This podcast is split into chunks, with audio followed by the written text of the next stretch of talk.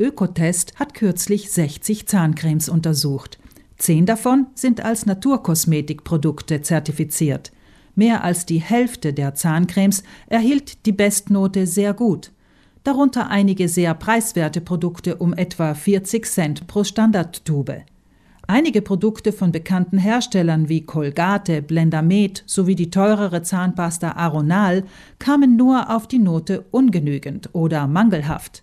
Der Redakteur des Testberichts von Ökotest, Jörg Döbereiner, erklärt, dass eine gute Zahnpasta nicht teuer sein muss. Es kommt letztlich auf die Inhaltsstoffe an und da sind tatsächlich manche sehr günstigen Zahncremes sehr gut, während manche teureren durchaus auch mal Stoffe enthalten können, die wir eben kritisch sehen.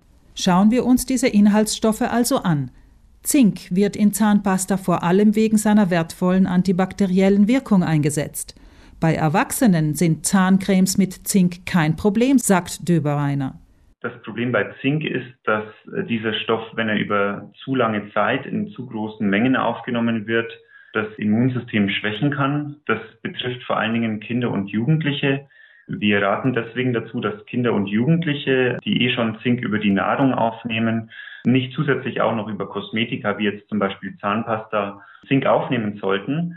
Deshalb raten wir dazu, wenn eine Zahncreme im ganzen Haushalt benutzt wird, von der ganzen Familie, auch von Kindern oder Jugendlichen, dann sollte die besser kein Zink enthalten.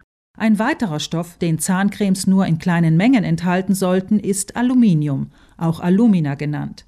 In größeren Mengen wäre er nämlich für den Menschen schädlich. Er dient vor allem als Schmirgelstoff, um die Zähne von Verfärbungen zu befreien. Doch war die Menge an Aluminium in jedem der getesteten Zahncremes unbedenklich. Zu den Stoffen, die darin laut Ökotest gar nicht vorkommen sollten, zählt Natriumlaurylsulfat, betont Döbereiner. Natriumlaurylsulfat ist ein Tensid, also eine waschaktive Substanz, die dafür sorgt, dass die Zahnpasta im Mund schäumt. Wir kritisieren diesen Stoff, weil er relativ aggressiv wirkt und die Schleimhäute angreifen kann. Wir denken, da gibt es eben bessere Alternativen, mildere Tenside, die man eher in Zahncremes einsetzen sollte. Eine zweite beanstandete Stoffgruppe sind die PEG-Verbindungen und deren Derivate. Sie sind auch schon bei anderen Kosmetikprodukten in Verruf geraten.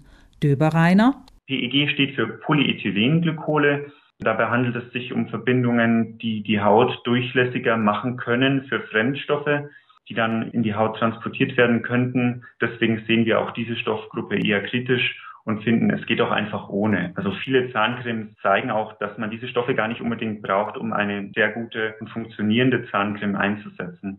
Der dritte unerwünschte Inhaltsstoff ist die Gruppe der synthetischen Polymere. Auf der Packung laufen sie dann etwa unter den Bezeichnungen Copolymer oder Carbomer. Dabei handelt es sich um eine Art flüssigen Kunststoff, der über das Abwasser in die Umwelt gelangt, warnt Döbereiner. Und wie sie sich dort genau verhalten, ist eben noch nicht gut genug erforscht, sodass wir aus Umweltgründen die Gruppe der synthetischen Polymere kritisieren. Es ist auch nicht so, dass Naturkosmetik-Zahncremes keine kritischen Stoffe enthielten, hält Dobereiner fest. Es gäbe sowohl bei den konventionellen Zahncremes wie auch bei jenen, die als Naturkosmetik zertifiziert sind, gute und schlechtere Produkte. Und nun zum wichtigsten und bekanntesten Inhaltsstoff einer Zahnpasta, Fluorid. Alle 60 getesteten Produkte enthalten zwischen 1000 und 1500 Einheiten Fluorid. Das sei erwiesenermaßen gut, so betont der Redakteur von Ökotest.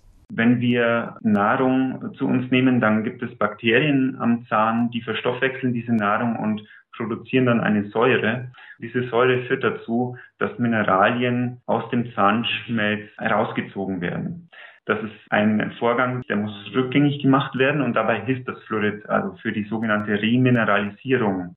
Außerdem hemmt Fluorid das Wachstum von Bakterien. Die nur noch vereinzelt auftauchende Kritik an fluoridhaltiger Zahnpasta sei völlig unbegründet, erklärt Döbereiner. Die Menge macht das Gift. Also man hört immer wieder, Fluorid ist doch giftig. Ja, Fluorid ist dann giftig, wenn man zu viel davon zu sich nimmt. Das ist aber in den Mengen, in denen Menschen normalerweise Zahncreme benutzen, wirklich völlig unbedenklich. Also um sich mit Fluorid zu vergiften, müssten Sie als erwachsene Person mehrere Tuben Zahncreme auf einmal essen. Noch dazu spuckt ja jeder die Zahnpasta wieder aus. Anders ist es bei Kindern, die zwischendurch auch mal etwas davon verschlucken. Für sie gibt es Kinderzahnpasta, die weniger Fluorid enthält. Aber eigentlich nicht deshalb, weil Fluorid in dieser Dosis giftig sei, sondern weil zu viel davon zu weißen Flecken auf den Zähnen führe. Eine sogenannte Fluorose, präzisiert Döbereiner. Ab dem Alter von etwa sechs Jahren können Kinder dann die Zahnpasta ihrer Eltern mitbenutzen, sofern sie kein Zink enthält. Dies sei jederzeit bei den Inhaltsstoffen nachlesbar.